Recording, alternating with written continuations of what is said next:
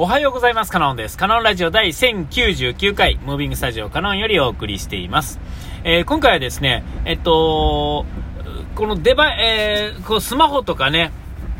えっと、こう、その、そのデバイスっていうんですかね、あの、ガジェットというか、なんかそういうものとか、まあ、パソコンとか、何でもそうですよね。あのー、これ、まあ、あの、そういうものですけども、えー、もっとこう、なんですか、道具とかですね、料理の道具とかでもそうですし、仕事の道具とかでもそうですね、作業するために使う、えー、そういうものっていうのは、えっと、その、極限まで突き詰めていって、単、単、その単、単機能っていうんですかね、例えばドライバーやったらネジを回すっていう機能を突き詰めていけばですね、えっと、その素材からですね、えー、その精度っていうんですかね、えー、そういうので値段がめちゃめちゃ上がっていくわけで、えー、確かにそういうのを使ってしまうと、えっとその比べるとね、あの全然なわけですよ。え例えば100均行ってもプラスドライバー売ってるし、えっ、ー、とね、同じサイズのプラスドライバーであってもですね、えっ、と、いわゆる工具専門のメーカーのものとかいうと、プラスドライバー1個取ってもですね、えー、2000円とか3000円とか平気でするわけですよ。で、これドライバーでこのレベルなんですが、その以外のものとかなってくるとですね、えー、ともう全然もうもっと差が開いていくわけですよね、値段の差が。7000円、8000円するようなもの、ペンチとかね、1つ取ってもそうですよね。えー、100均とかとは言いませんが、ホームセンター行ったら一番下はもう4、500円で買えるものからですね、全く同じサイズの、同じ見た目のものがですね、えーと、メーカーやとですね、5000円とか4000円とかするわけですよ。で、えっと、分かりやすいので言えばその金属の素材やったりとかね、えー、そういうので違ってくるわけですが、えっと、そんなにこうハードに使うっていうんですかね。日曜大工レベルやと別に、えー、その差っていうのはさっぱりわからないとは思うんですが、えー、もうちょっと難しいもの精度の高いもの自体を、ね、やろうとした時にやっぱりあのとか、まあ、ハードに使う場合ですね、えにはその差がすごい、まあえー、出てくるんですよね。だから、えー、その差っていうのは、よりこう日々使うことによって、えー、分かってくるわけですよ。で、例えば今ガジェットというかですね、AirPods Pro とかですね、そういうのってあるじゃないですか。ああいうのってこう、まあ、Bluetooth のイヤホンの、まあ、あのー、牽引してきた、っていうんですかね、今それまでは、こう、紐付きのね、えー、電線のついたイヤホンが当たり前で、えー、それが、あのなんかこう、おしゃれとかかっこいいとか、意味が分からへん人までも買っていくことによって、使ってみたら、やっぱり便利やったっていうのが分かっていくみたいな、の意味ではですね、えっと、あれなんですが、えっと、それは使うまでまあ分からんわけですよ。えー、で、それを使わすためには、例えば iPhone が流行ったのでもそうですよね。なんかこう、ぬるぬるした画面を触ってなんか使う怪しい電話みたいなね、インターネットもできるよみたいな、えー、そういうのってこう、それだけやと、使ってみるまで別に、その出先でインターネット見ることなんかなかった常識のところのところにポンと出されても、え、今まで使ってなかったんから何が、そんな便利かと。どうせ会社行っても家行ってもパソコンあるんだからパソコンで開きゃいいじゃないみたいな、えー、ところからですね、もう今やですね手元にないかったら困る人しかいないというかですね、えー、もう見て分かりますよね。そのその辺に立ってる人がですねスマホを開いてる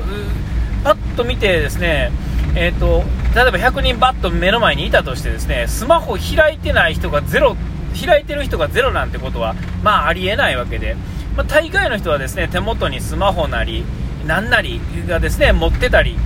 最近やとこう iPad をですね普段使いしてはる人結構それも見ますよね、えー、それぐらい当たり前になって当たり前になってしまったらですね今度はもうそれはなくてはならないもの。だから日々ハードに使っていくものはどうのとか。で、えっと、日本人は特にそうなんですけどスペスペックですね。にある程度まこだわりがあったりとか、えー、そもそも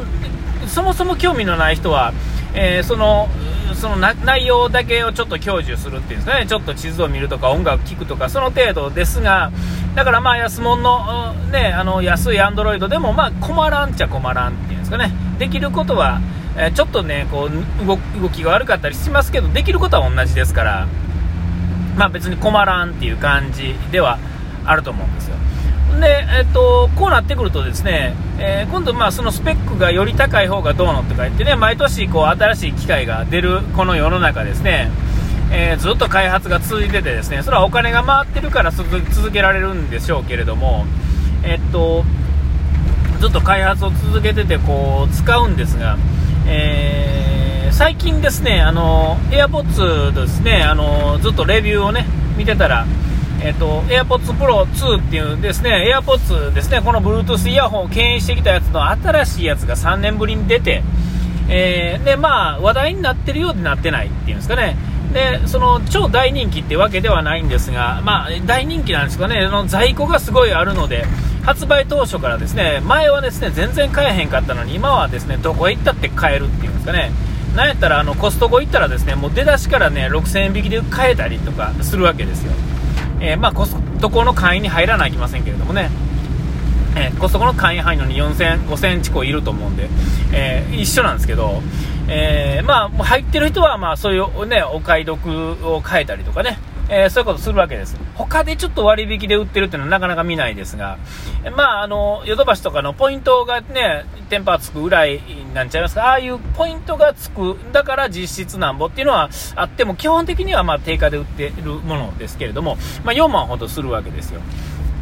で、えっと、その、なていうんですかね、さっきの工具でも、何でもそうですが、えっと、落としどころっていうのがあってですね、人気のあるものっていうのは、やっぱり超高級ブランドの超高級グッズではなくてですね、えー、その間を狙ったものっていうんですかね、えー、まあ、何がっていうとですね、例えば、えーと、この AirPods Pro 2に関して言うとですね、BOSE の新しい、えーえー、何やったっけ、なんとかな、なんやったっけな、新しいのが出たんですね。同じ日に発表されて、発売、えー、発売ちょっと後やったかな、病痛の方が。で、ほぼ同じ機能がついてるんですよ。でも、あのー、そっちはイヤホンなんで、当然音、スペックをですね、音のスペックっていうのをもうちょっとこだわって出してきてるんですよね。で、そこに、えっ、ー、と、えー、AirPods Pro の同じ機能、ね、外音取り込み、外音取り込みと、えっ、とノイズキャンセルですね、えー、があるんですけれども、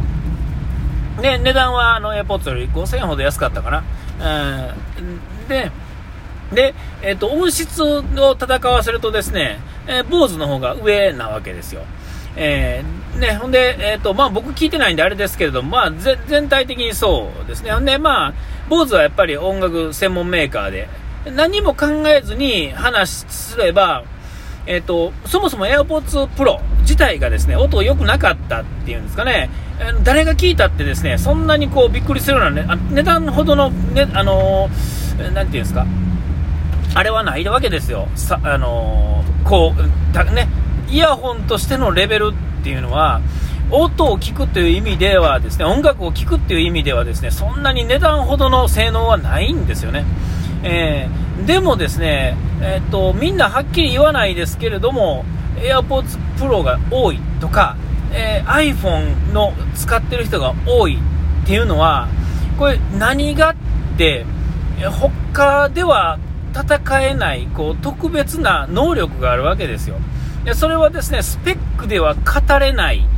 えー、結果、それもスペックとして、えー、の扱えるのかもしれませんが、えーあのスペックとして表せれない、あんまり、えー、そういう機能があってですね、えー、それがですね、やっぱり Apple 経済圏で動くっていうんですかね、iPhone で AirPods で Apple Watch で、えー、iPad で、えー、MacBook で、えー、Mac を使う、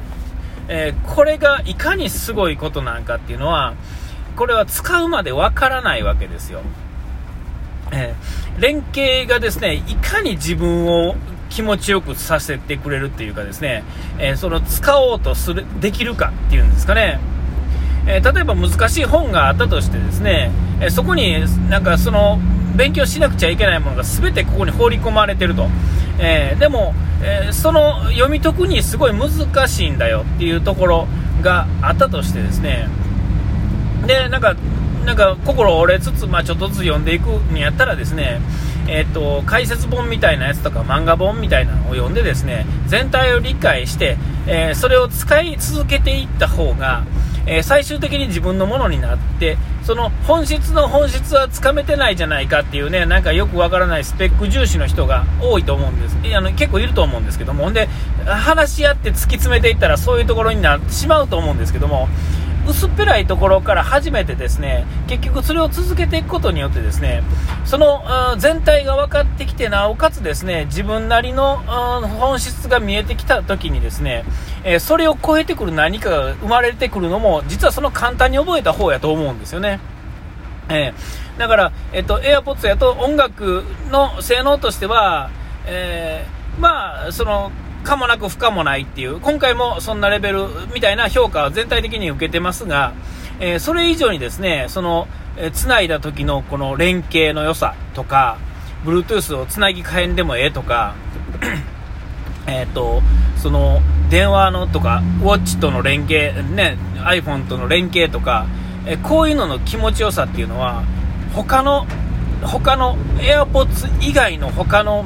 メーカーの他のどんなに高性能な、ね、ゼンハイザーとかモメン、ね、ああいうのとかと比べてもですね、えー、圧倒的に音は負けてもそれ以外の以外のところですごく平たくですね、えー、それを使おうとなれなるっていうんですかね。外音取り込みの性能とかもそうやし、えー、その辺がですね、え結局その薄っぺらさが分厚さになってるっていうんですかね、なんかそういうことがね、ちょっと言いたかった。あ、お時間ありました。ここまでの間、カノンでした。うがいて洗い忘れずに、ピース。